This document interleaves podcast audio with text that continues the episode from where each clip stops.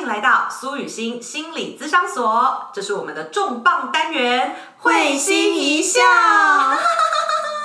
哎，你要不要笑真心一点啊？越真心我越尴尬。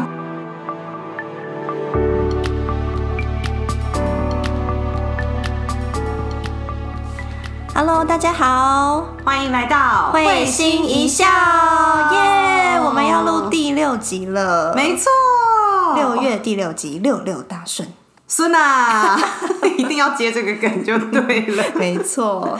好啊，今天这个主题呢，是因为景惠今天早上跟我聊天的时候，他就说他最近情不自禁的一直在看波特王跟他前老板的新闻，超精彩。对，就是也是新的剧情啦，大家有追起来吗？大家没有追波特王，应该也有追安博跟强尼戴普的官司对吧，？没错。嗯，然后景惠也说，之前他看到我在《美丽家人》杂志写的那篇专栏，就是说为什么他跟热恋期差这么多。哦嗯然后我觉得这件事情好像也可以应用在各种关系上面，包含我们现在看到的老板跟员工，然后当然情人间、夫妻间，嗯或者甚至是我们想到师生间也有可能哦。嗯，各种关系中的幻灭跟生变，对，到底发生什么事了？嗯，而且我们有观察到一个很有趣的现象，就是通常这个关系很大的生变，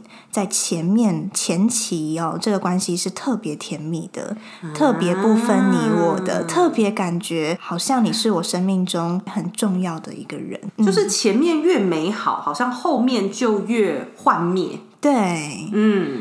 那也想问问看哦，就是雨欣，你有在关系中感觉到幻灭的经验吗？有啊，就是我们说的那位不能说名字的老师，来，我帮你说，我帮你消音。对，帮我消音，谢谢，我不想被告。那这是我的真实经验啦，就是我那时候还没有考上研究所，然后我就想说，呃，还没开学，那我就去找一些课程来上。所以我那时候就呃因缘际会认识了一个老师，然后我也拜读他的作品啦，或者是也听过他讲课啊，然后我深深受他的吸引，就觉得哇，他就是我想跟随的那个人。然后，所以我就是他的课再远我都去上，哇哦然后也花了蛮多的钱这样子。然后那时候我另一半甚至有点吃醋，就觉得你是不是爱上那个老师了？你说，我就说没有没有没有，危机感很强我就是欸对对对，他我就是真的觉得他好厉害，然后嗯他一定可以给我很多指引，哦所以我就是愿意待在他的旁边。可是后来我就发现有几次的相处让我非常的挫折，而且那个时候我甚至是怀疑我自己有问题。嗯就是那个时候跟他一起吃饭，嗯，然后同桌也有很多其他的同学，就很像大家簇拥着他，我们一起跟大明星老师吃饭这样子。哇，然后那时候呢，就老师就说了一个笑话，然后大家当然就是很捧场，然后我也是觉得很好笑，所以我就大笑了。然后接着呢，我就想到了一个跟这个笑话很类似的笑话，所以我就想说也分享，因为大家也都在聊天，所以我就分享了这个笑话。可是你大家知道吗？讲笑话是要有梗的，嗯然后又要等到那个梗破梗的那一刻，哎，就是最好笑的一刻。你要铺陈，没错，可是呢，这个老师就在还那个梗点还没出现的时候，他就把答案说出来了啊，就是 A B C 啦，就是类似像这样。破梗了，对，然后这个笑话就会完全不好笑，冷场，而且气氛有点尴尬，大家就瞬间觉得哇，发生什么事？嗯，然后我就不敢讲话了。就是你可以，大家都对情绪很敏感的话，你就会知道说，嗯，现场好像你不该再继续讲了，好像老师并没有那么允许你继续讲话。就是好像硬生生被打断，对，啊然后我想说，好，这只是单一事件，所以我就也没有太放在心上。可能他不喜欢听这个笑话吧，然后就大家过一阵子又继续聊天，所以就没这件事。只是后来在下一次上课的时候，呃，老师就请我们班上同学每一个人起来讲一个我们自己的优势。然后我记得我在那堂课上，我就讲了一个自己的优势，就是，哎，我发现我蛮能聚焦目光的，就是我从小到大真的很常上台演讲啦，或者是唱歌啊、跳舞啊这些表演类的事。有个人魅力的，对，然后我觉得这的确是我从小到大发现的优势。是同意，对，然后真的是每一个同学，不管他讲什么优势，老师都会很温情的跟他说：“哇，我看得到，这就是你的光，或者是什么。”这样子。对。可是当我说完我这个优势之后，他就嗯，好，下一位，这样完全没有回应，完全没有回应，哇，完全没有回应，零回应，而且他在我讲的期间的时候，他是没有看我的，好恐怖的感觉哦。对。真的很恐怖，整个被忽略耶。对我那天回家就大哭了一场，因为我不知道发生什么。而且当时你是这么敬仰他，对，就初出茅庐，而且我也有意想要跟随他学习这样子。嗯嗯，对，所以后来这件事情对我有一个非常非常大的震撼教育，就是我想象的。伟人，或者是我们觉得巨星，我们觉得很值得跟随的人，他也有他的黑暗面。嗯，那当然，我不确定我的什么激发了他的黑暗面，可能他不喜欢我这么直白的说，哎，我就是一个能够吸引目光的人，这可能戳到他。但是，呃。我觉得我也接受他可以是这个样子，那我就选择我不要在他的身边就好了，这样子。虽然雨欣，你刚刚说的很快，说从一个原本很敬仰，对，然后突然发生了这几件事情之后，相当的受伤，又自我怀疑，嗯，然后最后很快跳到你接受了这一切，可是我花很多时间啦。对，我相信这个时间其实是很长的，嗯，但我也很好奇，就是。怎么转变？就是从原本他在你心里根本就是一个神级般的存在，到你好像愿意，甚至就是更真实的认识他这个人，有另外一面是我们之前没有看到过。对，而那也属于他。然后你也在接纳这件事，那个历程很多哎，这个转变怎么来呢？我后来接受这件事，是因为我承认是我把他拱上神主牌位的。哦，你把责任拿回来的感觉，对我没有在怪这个老师为什么这样对我，而是是我原本就是我自愿把他拱上神主牌位，嗯，然后当时我还不够厘清，是其实呃，你所喜欢的别人的优点，嗯，你也有；你所讨厌的别人的缺点，你也有，通通都只能收回这些投射，然后我们来自我负责，我们跟别人之间才没有那么多的冲突跟失望。然后反而我们才能跟真实的他在一起。嗯嗯嗯，听起来是蛮难的哈，各位听众。我觉得那算是一种失去。是啊，因为我们内心里面有本来有一个很完美的存在，嗯，然后它要破灭，嗯，然后它的破灭是需要发生的，对。可是破灭那一刻是痛的，嗯，而且尤其会痛到我不想接受。没错，然后我觉得我们人会有一个很自然的反应，嗯，就是会对于这个破灭，先可能是去想。其他破灭可能的原因有几个蛮常见的反应，嗯，就要么就是像雨欣刚刚觉得说对自自我怀疑了一一段时间，对对，就觉得说到底是我哪里不好，惹到老师不开心，这个这个老师都对别人很好，怎么就独独对我这么反感？是不是我哪里有问题？这是最常见的嘛？对。那另外一个很常见的就是觉得，OK，这个人没有办法，嗯，胜任我内心的期待，我找下一个人，我再找下一个神。对我再造下一个神，没错。对我们内心其实都有一个造神的倾向，这也很，我觉得这也很有趣。就是我们要去肯定、接纳自己本身是一件不容易的事情。嗯，我们要经过非常多的事情，渐渐的才能够有一个比较稳固的自我。但是我们还蛮愿意。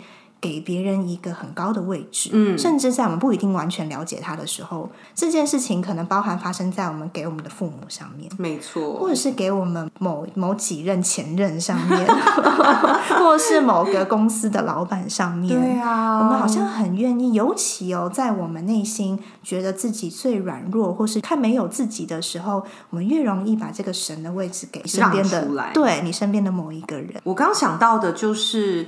我觉得我们人生这条路，就是在等自己发现，其实那个神性一直都存在你的心里。是你的，对，每个人都有。就像我刚刚说的，这些我们觉得别人很棒或别人很糟，通通都是我们投射出去的。嗯，然后呃，我们心理学专有名词就是投射性认同嘛，就对方当觉得说哦，你看我很烂，好，我就烂给你看，这就叫投射性认同。所以你就会重复经验到说，对啊，你看他就越来越烂。嗯，可是那也是你投射了一个你好烂的讯息给他。嗯，所以当这些投射有办法被我们收回来的时候，我觉得真的才是自由的开始啊。但是我知道这件事情不容易，所以我们先意识到说，OK，我这辈子把呃多少人造成我心中的神，或者是救世主，或者是把多少伴侣当成哇。他来完整我的，他来解救我的这样的对象，我觉得这会是很重要的第一步。是，嗯，我不确定大家有没有读过存在主义。哎，有读过的人真的给你拍拍手哎，我觉得好难哦。但我发现，以现在的就是这一代来说，就我们的世代，越来越多人去在意存在主义这件事情了。就以前我觉得不一定。可是，因为大家以前都会觉得这个就是很哲学性，然后很抽象、很天马行空的东西，跟现实生活没有太大的关联，所以不会太把它放在心上。嗯，可是我觉得大家渐渐的跳脱了。只是看得见的东西才是实质的意义的这种框架啊，真的对，大家开始更多去探寻你存在的意义。这种虽然看不见，可是其实如影随形的主题。嗯，那在存在主义里面，我稍微讲好一下下无聊的，因为我的论文也是写存在主义相关的东西。我开始碰到存在主义，我就一直在理解存在主义里面在说的自由跟责任是一个硬币的两面，两面对的这个概念。人都是倾向一个更自由、更自在、更不受限的体验。没错，所以在这之前啊，我们可能都会去想象那个不受限就叫做呃。没有人可以管我了，或是我的权力很厉害了，或者是我已经达到某个程度上，爬到社会的顶尖了，成为成为什么什么身份了之后，我就可以自由了。好像我拥有了越多，我就因此而越自由。但是大家也可以回头来看看，呃，真的很顶尖的人们哦，他们真的一定感觉到很自由吗？也有好多好多的人，责任更重，而且甚至看起来光鲜亮丽的背后，有好多的这个身心不平衡的症状发生了，对不对？有超级超级多明星都已经越来越去坦诚说，他们其实有恐慌、有焦虑、有忧郁，或是有一段时间是完全没有办法上舞台的。对。所以这个就真的很打破我们原本对于自由追求的这个想象。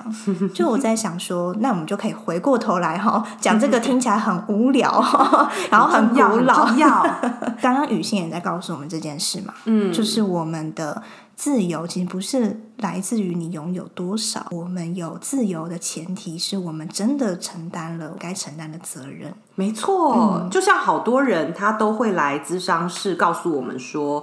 啊，我妈妈先改变的话，我今天就不会这样子了。我的另外一半不要那样说，我就不会生气了。为什么今天来的人是我，不是那个谁谁谁？有问题的是他才对啊！对，我觉得你我也都说过这样的话了，我们也承认。所以，没错，其实这个好像我们怪别人或者是抱怨，听起来好像比较轻松，我不要去担那个担子。可是回过头来，你会发现，你把你。幸福快乐的自由这个钥匙，完完全全的交了出去。你交给了你的妈妈，交给你的爸爸，交给你的伴侣，交给你的老板，让他们决定你自不自由。嗯，这就就已经不自由。确实，很像是其实我们在造神的时候，嗯，有个潜台词在里面。也许这不是大家很有意识的，也不是我以前在这么做的时候很有意识的。但我们直接就把这个潜意识的台词说出来，大家可以感受看看。嗯，就是我们的潜台词其实是。我希望你成为我满意的样子，然后如果你让我满意了，嗯，我就会满意我自己，或者是我就会过得好，我就可以快乐了，我就可以快乐。所以这个 潜台词我们在干嘛？我们在试图要控制那个人长得跟我们的期待一模一样。嗯，对，他其实造神的过程中是把。让我们自己变好的这个变得理想的这个期待是放到送别人，可以说是说送给别人，嗯，但同时也是施加于别人。没错，没错。所以很多人在关系之中会受到控制感，没错，这个另外一半并不一定会家暴、会打人，但是他可能看起来虽然非常的柔弱，但他依然会让你觉得。啊，他想要把我变成他心中想象的样子，可是我压力好大，我好不舒服。我觉得这也是很多人或是孩子或在成长过程中会遇到一个冲突。嗯，我相信我的父母是爱我的，嗯，可是为什么跟他们互动有窒息感？嗯嗯，就像那个电视剧嘛，就是你的孩子不是你的孩子。哦，好窒息，好窒息！我真的只敢看其中一两集，我就认。看不下去，怎么那个爱反而很给人窒息的感觉？嗯，觉得这个可以就回应到我们今天的这个主题哦，把这个成为神的这个压力，成为完美的这个压力，下意识的施加到另外一个人身上的时候，窒息的感觉就可能会出现。嗯，然后不论多或少，但总之你会有一种卡卡的，嗯，被限制的感觉。对，把压力施加给别人的那个人本身也会觉得很限制。对。这让我想到《绝命毒师》这部美剧，你有看过吗？我没看过，不过很有名。对，它就是神剧啊。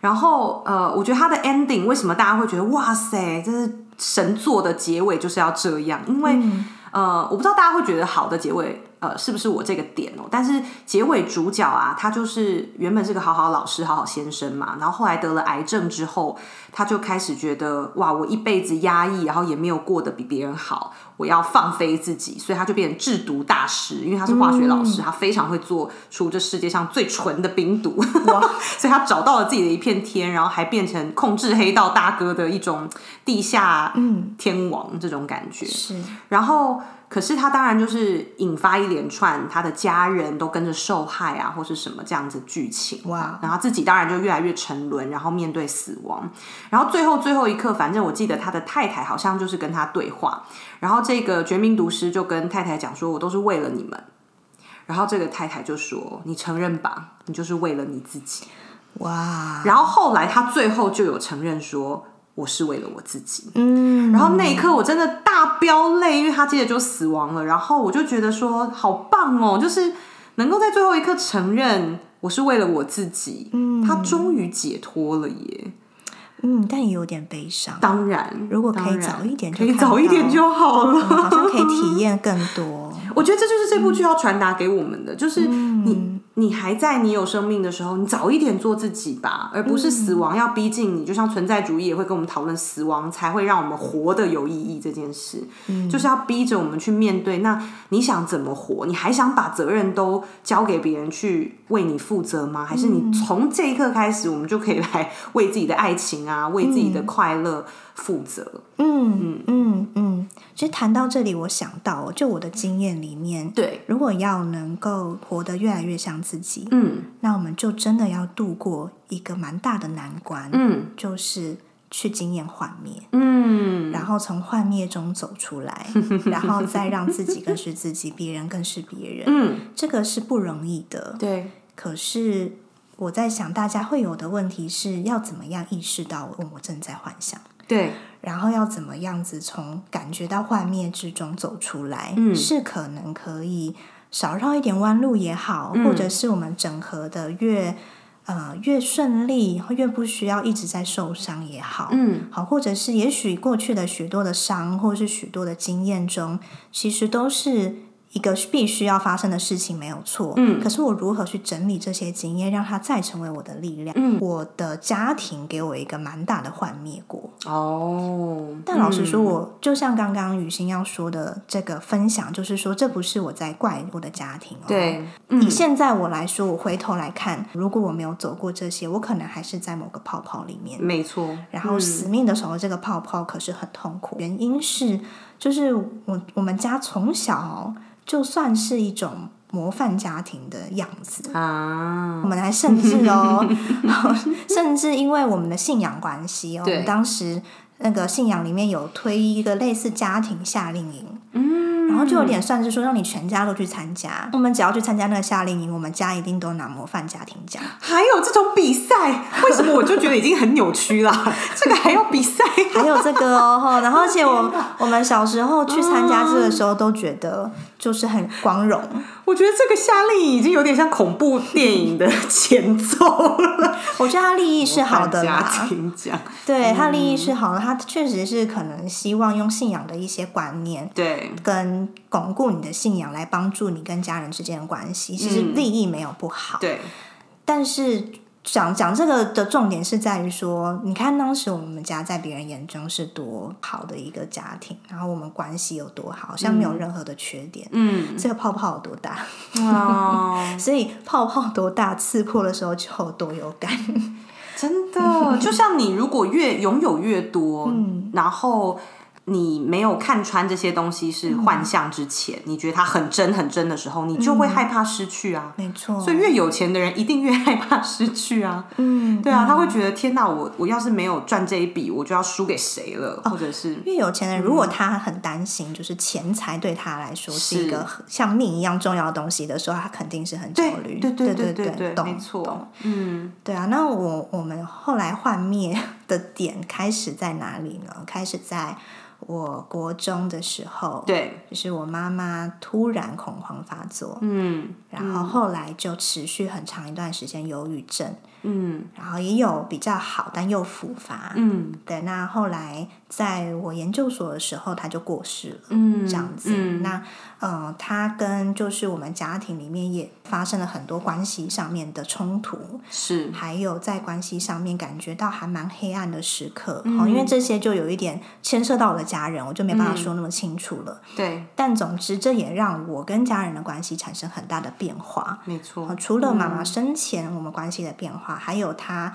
呃，就是离开之后，我跟其他家人之间的变化。然后有一段时间，我是非常惶恐，跟觉得我好像没有家了，嗯，跟觉得我好像有点像一个弃儿一样。嗯，然后就是呃，原本一个好像我很安心或者是可以回去的地方消失了，嗯，非常非常的低潮，尤其那个时候。哇，这一定很害怕，对，嗯但是同时哦，嗯在那一刻，我才渐渐觉得自己像一个独立的个体。太，我觉得这个经验有有同感的朋友帮我们举手或是留言，好不好？我觉得嗯这真的有可能需要生命经验比较契合，你也体验过这种家人给你带来的某种幻灭感。因为我曾经说过一段话，然后很多人不太能理解，就是我说父母的好帮助我们长大，嗯，然后父母的坏帮助我们活成自己。是，那个坏不是说他一定对你坏，而是说他可能也制造一些，比如有人家道中落啦，嗯。或者是有一些呃挫败啊，或者是失落的经验，或就是这些坏的部分，或者是他对你的限制啊，他对你的压迫都算是。对，他要有这个部分，我们才会觉得有抗拒感。那抗拒感就表示那个界限出来了。我知道说这个不是我要，这不是我。嗯，哦，所以内心的抗拒感其实要很重视它，就是因为你知道说哦，我我我在发生了。没错，嗯没错。虽然可能我的经验不是所有人都有，就像大家的经验也不一定都是我有的。嗯可是我也想好奇哦，就是听众也可以想想看，在你的生命经验中，有没有某一刻或某几个时候，你有一种啊，我长大了，嗯，真的。我要来，我真的长大了，然后我要来真的活在这个世界上的感觉。对，那一刻一定发生了什么？嗯，跟幻灭有关。我觉得，哎、你这样让我想到，嗯除了刚刚那位老师 A 之外，我其实还有老师 B，还是有 C D E，没有那么多，我很快就学习了。太好了，太好了，我们不要经历那么多苦，难，不要那么太多了。就是我也是跟着一个老师 B，然后那个老师 B 也是呃非常照顾我吧，就是也在那一段时间非常照顾我。嗯然后后来呢，他开始跟我卖直销，哎，就是你有听过安利吗？这么神展开的剧情吗？是不是很难接受？好难哦。然后他就开始有一些荒谬的言论，啊讲、荒谬我觉得太批判性了啊，抱歉抱歉，我觉得比较能说的就是超出我想象的一些说法，比如说。接受度。对，比如说他就会把一些商品的功能讲的非常的浮夸，比如说它是喝的，但是他会叫你用在肚脐上，或者是擦在头皮上。我举例哦，因为我不敢说出真实的状况，嗯，就是类似让你觉得哇，他他已经有点走火入魔啊，或者是那种真的太夸张的感觉，然后所以我就不敢跟这个老师出去了。可是。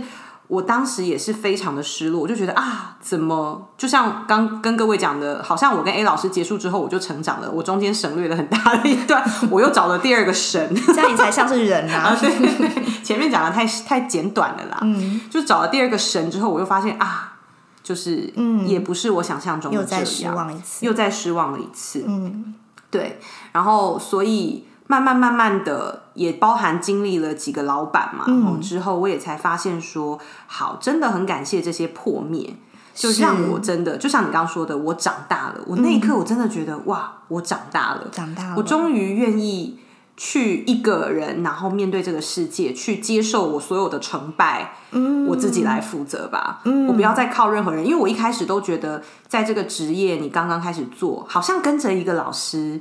比较容易，比较安心，然后有人指导你，有人这些，对对对，我的确是要这个感觉，对，嗯，我想有人靠，嗯，可是后来发现哇，靠山山倒，靠人人倒，嗯，但我很幸运的是，我没有对人失望，我反而是觉得啊，这就是人整体的样子，嗯，我们不能只接受他光明的一面，而忽略他黑暗的那一面。嗯，对，因为忽略另外人黑暗那一面，也也等于是忽略我们自己会有的那一面。对对对，就也无法长大这样。对对，所以这个幻灭的历程哦，大家。应该也会有所共鸣，就是他无法跳过，嗯，他无法说啊，我们出生，然后我就不用靠别人，然后我就突然就是很独立，然后就开始工作，进入这个社会，然后承担一切的成败得失，那是不可能的，因为我们小时候真的没有这个力量，对啊，我们小时候就是很需要去依靠身边比我们有力量的大人，或是比我们有办法去承担的一些其他的角色。所以依赖或依靠这件事情，它本身是中性的，它不是错误。因为很多人也觉得我不要依靠别人，我不要依赖药物。很多人怕吃药，他觉得我怕依赖。对。可是有的时候，我们是一种合作的关系。我觉得更适合去形容呃这件事情，就是我们真的需要伙伴。合作，这个人他的阶级可能比你高，可能比你低，可是我觉得那都是一种合作的关系。嗯，然后只要谈到合作，那界限就是不可少。嗯，那界限的意思对我来讲嘛，我就是非常的认清对方一定有他的光明面，也有他的黑暗面，然后我要接受的是完整的他。嗯，那我也有我的。各种面相，我也要接纳完整的我。嗯，然后在这个界限之外，他有他所有的自由；在这界限之内，我也有我所有的自由。我们互不干涉，但是我们找出合作的方式。嗯嗯，这就是界限的功能。否则，为什么我看最近波特王跟他前老板的一个互动，我就觉得，对我就觉得是缺乏界限的。因为一开始那个称兄道弟，其实就是一个期待。对，老实讲，就是我期待你。像兄弟一般爱我，你期待我像兄弟一般不顾酬劳的为你付出。嗯，我觉得这就是，可是其实我们都是为了共同目标啊，就是利啊。为什么大家不敢讲呢？嗯嗯，对不对？你来工作，你就是为了利啊。反而这件事情要讲在前面。没错，我来工作就是想要雨欣给我钱。我有给你钱吧？有，这边说好 for the record，我都按时给薪水，有超级准时。最近还拿到奖金，赞赞赞。对，所以当我们这个界限啊，我们两个的界限就是我们说好的薪水，嗯，一分都不会少，是。然后呃，我们工作该工作的这个守则，一开始什么都要做，嗯，这个就是讲好的，对。那其他部分我们才有可能有感情。老实讲，老实讲，我们才有空间去谈感情。超同意。否则，如果我都不给你钱，然后你就要你忍耐啊，只说啊，景惠，我们不是好姐妹吗？哇，这就情了了。下个月就离职。对啊。那他当然也有他的自由去选择他想要怎么样过人生。没错，没错。对，所以界限啊，界限。嗯。虽然画面的过程真的真的很不舒服，我看波特王影片，他下面就写说他这一段时间吃什么吐什么。对啊，然后就是身心饱受煎熬，我觉得这真的没有办法说是应该要承受。可是我必须想说的是，他在我们的这个经验过程中，他是很重要的。嗯，这就让我想到最后一个部分，就是呃，刚刚雨欣讲到界限这件事。那很多人也会问说，我要怎么样可以有界限呢？哦，那很多人也会有一个答案，就是说，那你要爱自己，要尊重自己，才会有界限呢。嗯可是有界限这件事情的背后，有一个很重要的意义在，你能不能够承认你有所抗拒？对，你能不能够拥抱你的抗拒？因为通常你那种很阴暗、很不舒服、很抗拒的感觉，其实是你的界限正在发动哦。没错，对，那如果你的界限在发动，它你又觉得这个是得要压抑，你得要忍受。我跟你一起创业，我就是得要忍受一切，因为这样才叫做我重视你，这样才是兄弟。哦对，这样才叫挺你，就是没有意义，只有义气 哈。如果真的要这样子做的话，我们就会下意识去忍耐，把我们阴影压抑起来，嗯因此我们的界限就会非常模糊，甚至像是没有一样。对可是忍耐总有极限，对，那忍耐它就会反噬，变成愤怒，变成不平变成破坏。对，然后就真的会撕破脸。嗯，那反而你们原本想要，我猜他们两个原本都想要好兄弟的感情，这个是我相信的。我相信我觉得大家一开始都不会有人真的想想当坏人。嗯对，我觉得大部分人都是想要有一个好的感情加好的事业，嗯谁不想要这样？对对，可是就是因为一开始你觉得哦界限不重要，好像谈界限伤感情。我跟你各位说，有界限才有感情，对，这两个事是同时需要就是亲兄弟为什么要明算账？对，其实是为了要去把这个关系保护好。可是我觉得我们今天在这里并不是来看笑话的心态啦 No，不是这样子的，就是不是在说啊，因为他们做错了些什么，就是因为他们没有界限，所以你看吧，现在搞成这样，绝对不是这样。嗯，因为这一切我觉得都是所有人会去走的一条路，对啊而且我甚至有佩服，就是说，就像哈、下面有人去回应。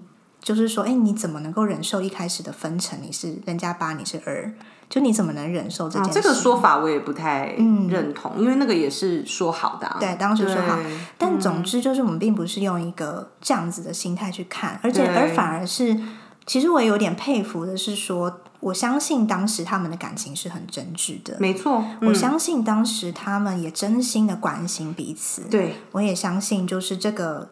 关系中那种很让彼此很感动、嗯。很幸福的感觉，真的是曾经存在过。嗯，对，所以这都不是在说我们去故意做错事情，嗯。而是我们正在用一个这样子的经验，包含我跟雨欣哦，我们自己的经验，我们正在谈为何幸福发生过竟然会消失，嗯，然后再来我们要谈的是。那幸福消失了之后，那怎么了？我要怎么样再一次幸福，而且可以这个幸福是用一个我们更清楚、更清晰的方式延续下去的，这才是我们今天想谈的东西。对，嗯，嗯，讲回感情哈，因为感情可能是大部分人更有经验的事情，嗯就是很多个案他们都会抱怨，就是因为一开始我。忍耐着自己，其实不舒服，我其实很累了，我还是接送他，我还送他礼物，我还为他做三餐，等等等，就是这些我们忽略自己真实感受，我们以为我多做。那其实那里面是一种控制，我希望对方多回应嘛，哈。可是你忽略，哎，其实这里面有超越界限的一些互动的时候，到最后就会变成彼此的压力，所以大家就会觉得，我又没有叫你做，你自己甘心做，你现在拿这个来压我，来勒索我，嗯，就是彼此也会很不舒服。那已经做这么多的人，当然啦，你现在一定很不平衡，嗯。可是回过头来，我们依然要去扪心自问说，这个。自由，嗯，我们到底有没有尊重他可以是这个样子？嗯，那我有没有尊重我想要的自由？我的感受是什么？我真的有没有去好好的尊重自己？嗯，真的是顺着自己的感受，呃，真的想做的时候。我相信你很有余裕，你就算做一顿饭给他吃，你也不一定在意他有没有吃，或者是吃了开不开心。你就觉得，哎、我现在就是想做这一餐，嗯，甚至这一餐我也吃到啦，我自己也享受到，他不吃哦，收起来。我觉得这种状态才会是一个两个人交往的时候比较平衡，而且才能持久的状态。就是把自己当成一个真实的人，也把对方当成真实的人。对，我觉得也许我们下一集可以去针对这个感情如何去加深、去深化、去升华，嗯，可以去有更多的讨论。好啊。但是我觉得今天谈到这里，有一个很重要的观念是我们想带给大家的，就是说在关系的。尤其哦是很亲近的关系里面，肯定会有阴影的存在。嗯，那我们能不能够去运用这个阴影的力量？因为阴影本身是有力量的，没错。那包含我们刚刚在谈到我们如何去感受到。幻灭，如何走出这个假的泡泡？嗯，这件这些事情都要靠阴影的力量来帮助我们。嗯，不管是我们感受到自己的不舒服，对，或甚至我感受到别人的不舒服，嗯，或甚至我们有能力去讨论、去同理这份不舒服，嗯，它都会变成让关系。的幻灭哈是发生的更安全，对，然后我们变回一个人的时候变得更完整的一个方法。对，嗯，遇到阴影的时候，其实你不一定要跟对方搅在一起。就像我当时选择离开这两个老师之后，我发现我还是蛮能欣赏他们的作品，跟他们某些时刻的教学或什么，也真的有很棒的地方。对，我就真的觉得保持这样的距离，然后他也去有花时间处理他的阴影，因为我肯定也戳到他。他的阴影了啦，然后我也花时间照顾跟觉察我的阴影，我觉得这样对我们的关系是最好的，所以那个关系的拿捏也会由阴影来告诉你，你们怎么样的距离是最适合的，非常重要，就送给大家喽。好，感谢大家，请听我们今天的会心一笑哦，谢谢大家，那我们就下期见喽，拜拜。